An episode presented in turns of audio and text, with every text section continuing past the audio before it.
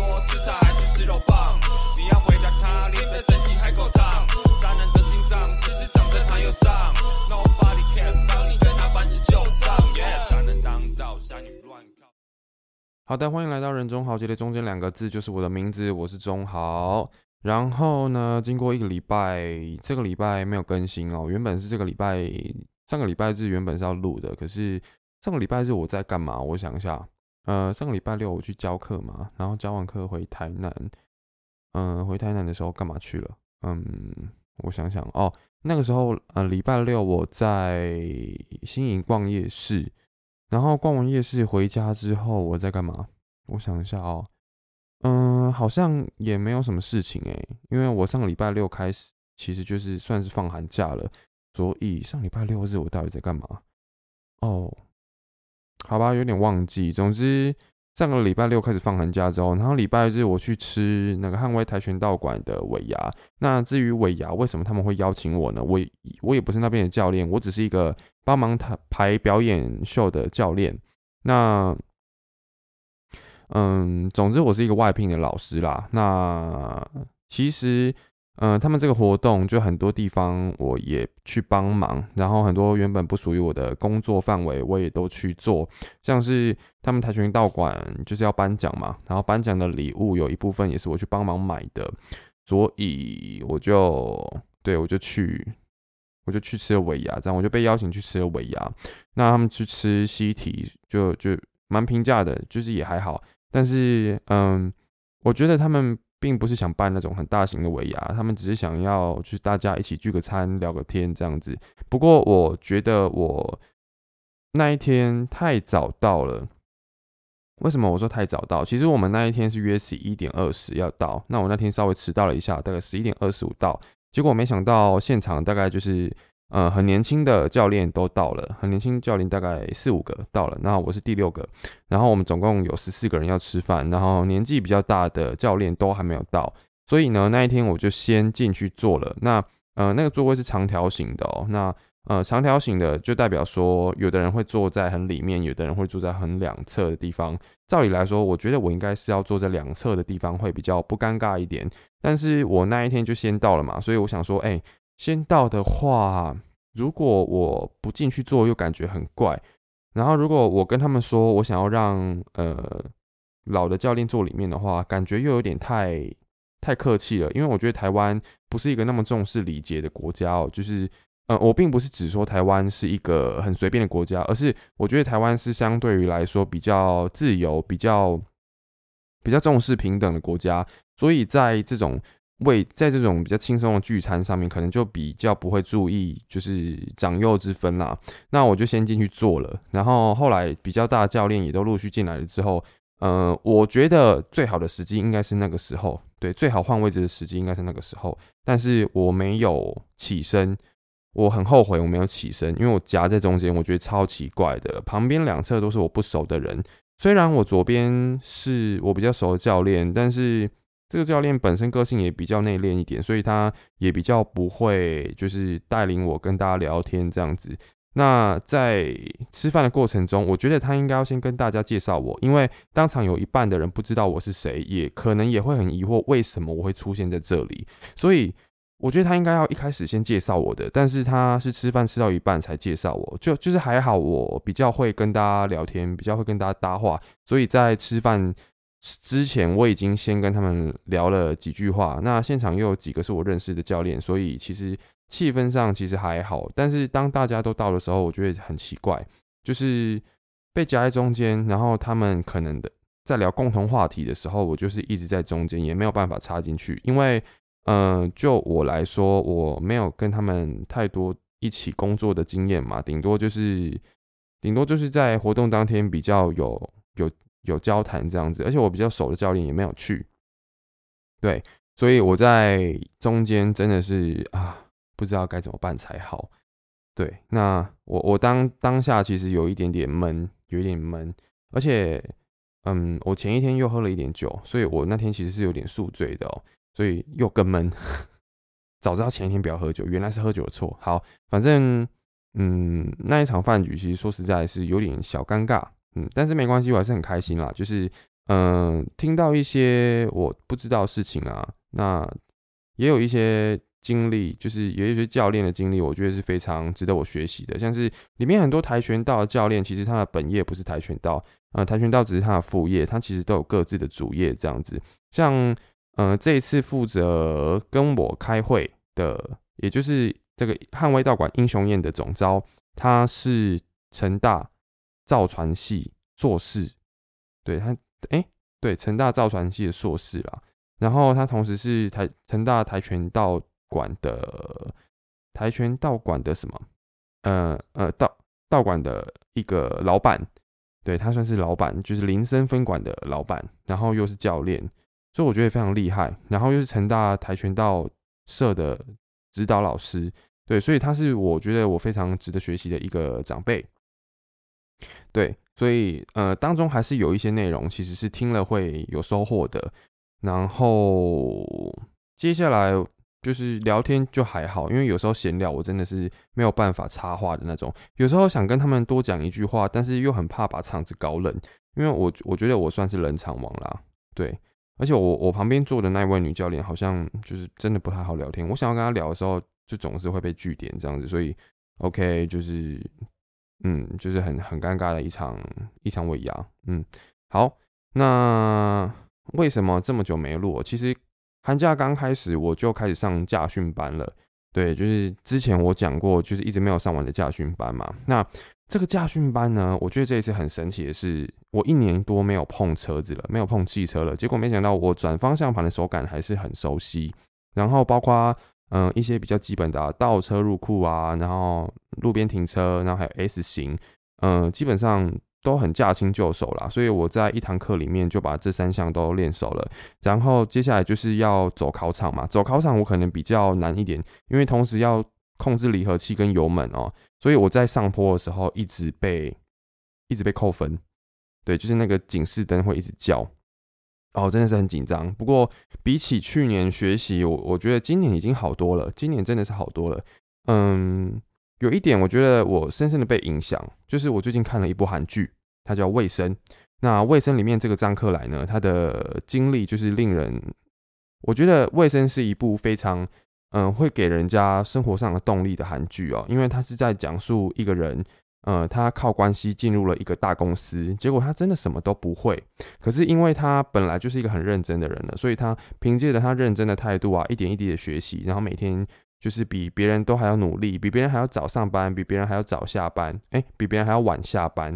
然后就是在学习公司里面的一些事情啊，然后学习怎么打简报，学习怎么分类资料，然后学习呃怎么打气话啊，然后怎么去打这个。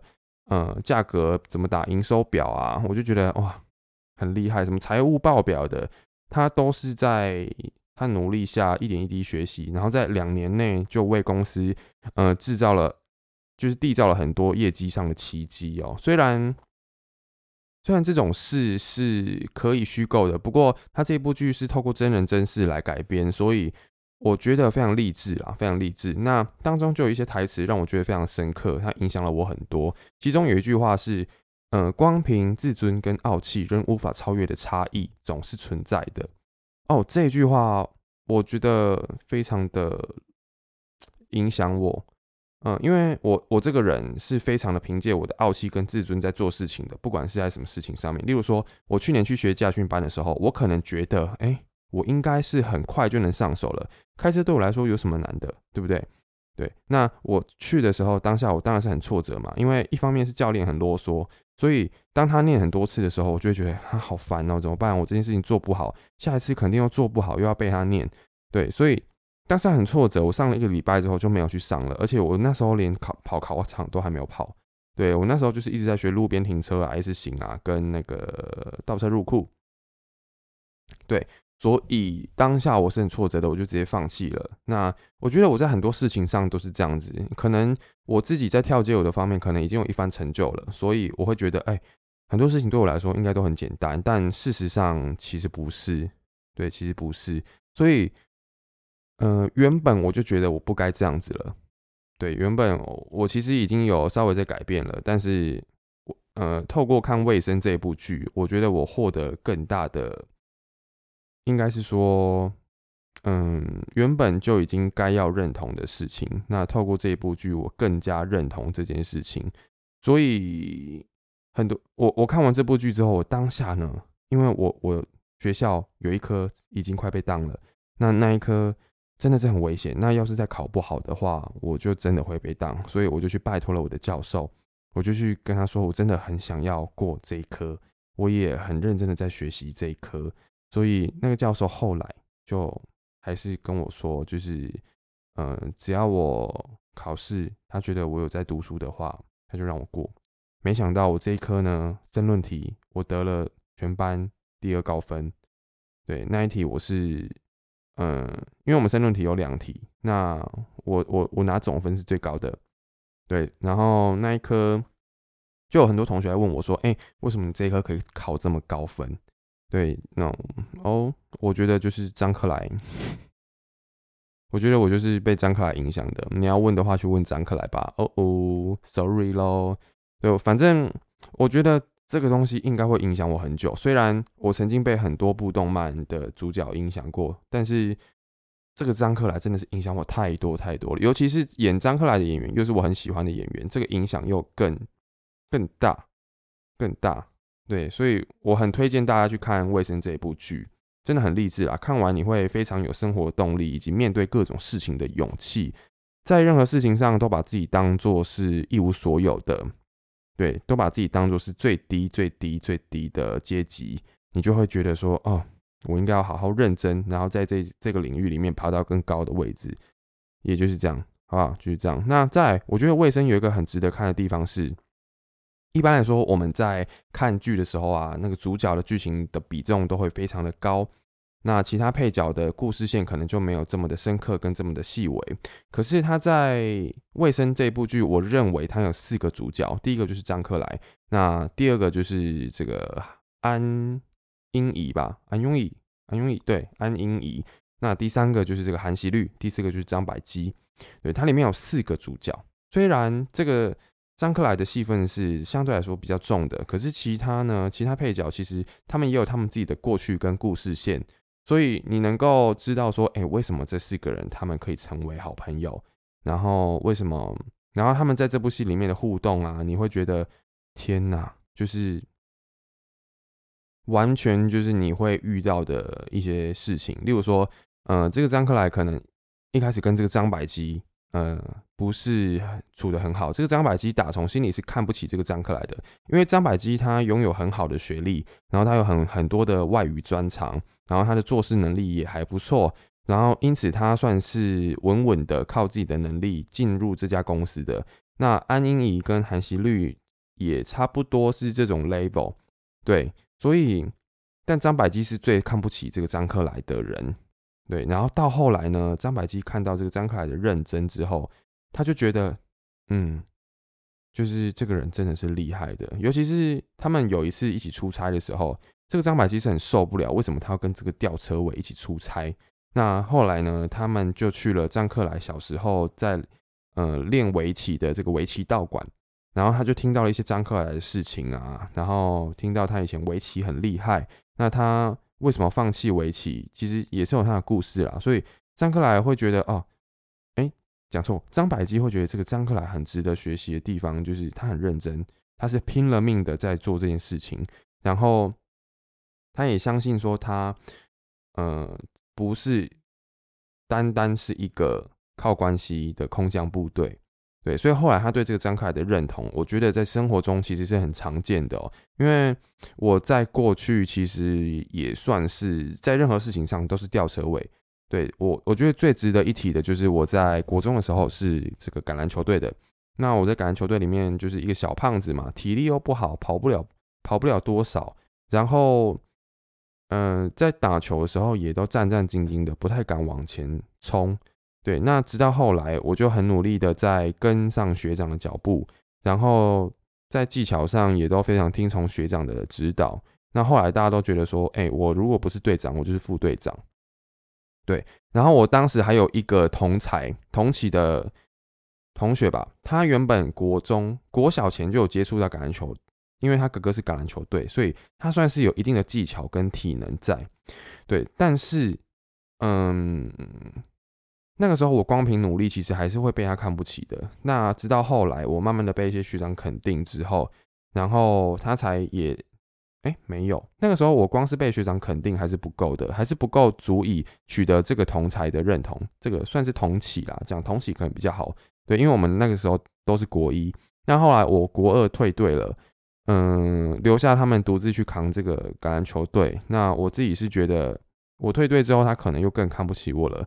不过我后来成功的转型了之后，就是我认真读书，然后又认真的回到球队去练球，然后又认真的跳舞。对我把很多事情都做得还不错，所以他后来就对我也改观了。他觉得一方面觉得，哎，我读书是读得起来的；另外一方面，他觉得，哎，我回到球队来，我真的是有认真在练球，而且体能也变得还不错。然后把过去就是我国一偷学抽烟的习惯也改掉了。对，所以他他算是对我刮目相看啦。对，所以我们到现在都还是很好朋友。那他对我来说就是这个张百基的角色。那再来就是这个安英仪哦，他算是一个资优生啦，只不过他他有比较相对来说比较悲惨的家境。对，因为他的爸爸妈妈是会一直跟他要钱的那种。爸爸我不知道做什么事情，反正就是一直跟他要钱，一直跟他要钱，然后又瞧不起就是这个女女儿啦。因为韩国的男权主义其实是很重的哦，所以。在韩国生女生应该又是一件大家都不乐见的事情，对，所以她这个女生就蛮惨的，然后在公司又常被男上司打压，这样，对。不过我相对是非常喜欢这个角色的，因为她算是一个女强人，对她其实也是相当不服输的，所以当她在被上司打压的时候啊，她就嗯逆来顺受，对，逆来顺受，他就想起了张克来讲的一句话。当别人对你来说是逆流的时候，你就顺着自己的流走，对，你就还是保持你的顺流，这样对，诶，这样对敌方啦，对对方来说，你就也是逆流，对，就是你会变成他的一个压力吧。原本他们可能是看不起你、瞧不起你的，但没想到你变成他们的压力，这样子，对，所以他就渐渐的获得了上司的认可。所以我也是非常喜欢这个东西的，尤其是我一直以来都很喜欢这种原本是弱势，对，后来凭借自己自己自己的努力，然后让自己脱离弱势，我觉得这是我非常喜欢的主题哦。嗯，然后再来就是韩熙律，韩熙律这个角色呢，我自己是觉得他蛮轻浮的，但是他相对是这个这部剧里面让剧情比较缓和的一个角色，所以他也是一个。嗯，很不可或缺的人啊。那他相对一开始，他也是很看不起张克来的。不过他这个人就是有一点点那种欺善怕恶的感觉啦。所以当他看到张克来的一点点厉害之处的时候，他就对张克来马上就改观了。他不像张百基这么的顽固。所以我觉得韩熙律这个人，他是相对来说比较嗯比较缓和，对比较缓和角色。虽然他很白目，他比较轻浮一点，但是我很喜欢这个角色。OK，所以你听我讲了这么多，你就知道说，嗯，其实《卫生》这一部剧，它的在角色设定上面其实是非常 perfect 的，非常 perfect 的。然后相对来说，它最主要就是在讲一个吊车尾，慢慢的变成一个很厉害的角色嘛。虽然他后来还是没有办法成为这个公司的正式员工，但是他后来在其他公司呢，也是非常的有成就。对，甚至他们后来还到国外去出差啊，然后到国外去办大干大事，我觉得这个都是令我非常感动的一点哦。然后再来就是这个张克莱跟他的上司，对，因为张克莱其实就只是一个小员工嘛，那他的上司也就是他的科长，跟他感情算是很好，但是一开始这个科长其实也是觉得，嗯，这个科长原本是很不喜欢空降部队这件事情的，所以他一开始就很质疑张克莱的能力。但没想到，其实这个长官、这个上司，在他进公司的第几天吧，我不知道，反正大概是一个月之内吧。他看到了他整理的资料之后，他心里就觉得：天哪，这个员工很厉害！照他这样子分类资料的方式，一定能够整理更大的数据。对，所以他就一直把这个称赞放在心里，但是从来没有对这个员工讲过。直到有一天，这个员工不小心。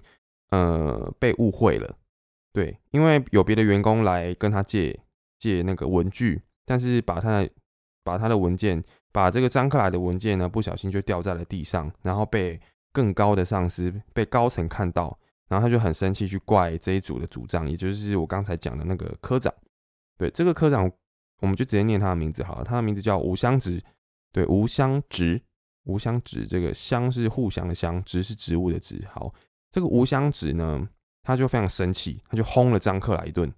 对。结果没想到，后来这个科这个吴香子他就发现，哎，不是张克来做的，是别组的员工做的，他心里就感觉很差，对，感觉很差。他原本是想要把这件事情讲出来的，但是后来他意外的发现，这个肇事的员工呢，他其实已经有家庭了。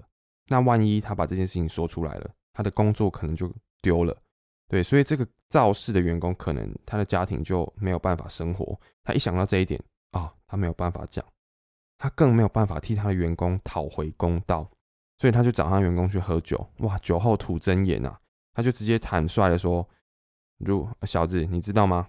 你整理资料的方式真的是很厉害的整理方式，全部讲出来。”然后在喝喝醉酒之后，又遇到了那个肇事的员工，还有他的上司，他就痛骂了对方一顿。他就说：“要不是你的组员去做这件事情，我的员工也不会被骂。”哈，有我的员工，你有听到吗？张克莱听到这句话之后，马上就是感动到快哭。对，因为他终于被他的上司认可了，他的上司觉得他是我的员工。对，所以他真的就是哇，回家之后一直把这这句话复习了好几次，然后他隔天上班就很开心呐。然后他上司根本不知道他喝醉酒后讲了什么话，他就很疑惑，为什么你这么开心？你这个毛头小子这样子。对，总之这个上司跟这个张克莱的互动是非常有趣的啦，因为这个上司就是不愿意讲真话，但其实他是打从心底认可这个员工的。对，那这个张克莱又是一个很认真的人，对，但是他很清楚他的上司在想什么，对，所以我觉得这部剧是非常值得看的一部剧哦。那我相信他对我的影响，透过这样子的，透过跟大家分享的这样这个这个这个举止，这个动作。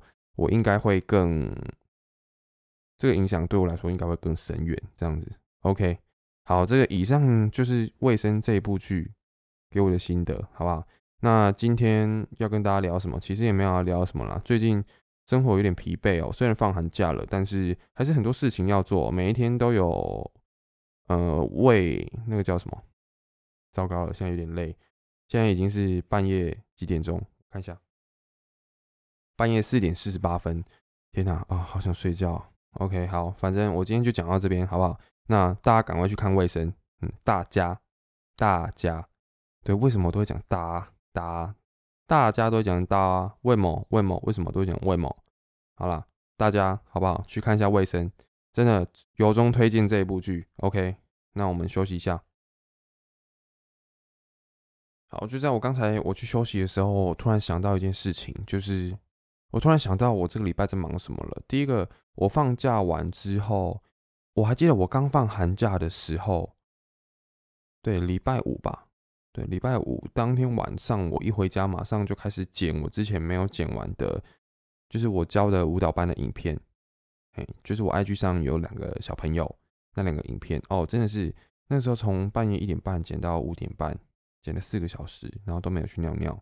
对，所以寒假的第一天，我就干了一件大事，反正就是做了我没有做的事情。那这个事情又算是一个成果，成果纪录片，所以，嗯，蛮累的，嗯，蛮累的。从那一天开始就一直晚睡，然后我每天大概都是五点多、六点多睡，然后再来这件事情做完之后呢，因为我有一科的期末考考卷是开卷考，对，是让我们拿回家写，然后写完之后呢，在在二十号。之前交到老师的柜子上，对，所以再来就是写这张考卷，然后再来就是忙着看卫生，因为卫生它一集都很长，大概一个小时半，所以我每天要花一个小时半的时间去看这一部剧。但这部剧真的是太值得看了，真的是太值得看了。对我觉得里面有太多细节都是让人感同身受的地方，所以真的推荐大家去看，好不好？那这部剧看完之后，接下来要忙的事情也很多，就是。嗯，因为我意外加入了一个一个舞蹈工作室的表演班，对，所以我必须跟着他们一起练习。然后这件事对我来说，我也要把它当成是一件大事来看待。对，所以我也要花时间跟他们去练习。我一周大概要花三个晚上的时间，也就是我可能教完课，我还要赶去成大跟他们一起练习。对，差不多是这样子。然后再来就是我还有一个舞蹈班的音乐还没有剪，然后还有一个舞蹈班的表演还没有排完，然后还有一个还有一个什么？我想一下哦，包括热舞社惩罚，热舞社惩罚的音乐也要处理。对，然后还有下学期的进度也要排。所以这个寒假真的是闲不下来哦，但是没关系，身为一个斜杠青年，好不好？身为一个要认真生活的人，身为一个要向张克来看齐的人，我必须要认真的看待这几件事情。所以抱歉的朋友们，我寒假还是没有办法好好陪你们。不过没关系，你们永远都在我的心里，好吗？摩羯座就是这样子，摩羯座就是会把所有的朋友放在心里，但是不见面是没有关系的 啊。这样讲下去，我要被我的朋友抛弃了。好啦，朋友抱，真的抱歉，真的抱歉哦，但是。啊，我必须得说，就是真的很多事情是必须要认真去看待的啦。所以，包括你自己的杂事、你的生活杂事、你的保险、你的嗯，包括考驾照这件事情，也是我的个人杂事。然后，包括你每一天你要晾的衣服、你要洗的衣服、你的洗澡、你的脸要怎么保养、你的头发要怎么保养，这些东西都要认真的看待哦。所以。我觉得能够闲下来，真的是一件非常难的事情哦。我有时候都在想，为什么有些人可以那么闲？但是我过去可能也是这样的人啊，所以我觉得每个人都有每个人的过程，每个人都有每个人的阶段，好不好？所以到了该认真的时候，你就真的要认真看待。我只能说，过去的我真的太不认真看待很多事情了，都是用自尊跟傲气来做事情，这个完全是行不通的，完全是行不通的。对，所以有时候。嗯，有时候我觉得在我自己的强项舞蹈这方面也是一样，对，不管是什么舞风，我我每上的，呃，我每每次去当一次学生，我就要把自己当成是最逊的，对我把我都要把自别人都当成是已经努力很久的，然后我才刚开始努力的人，对，所以这边奉上我的一句座右铭：积极是一切努力的，积极是一切。帅气的催化剂，好不好？这个是我从国中到现在座右铭。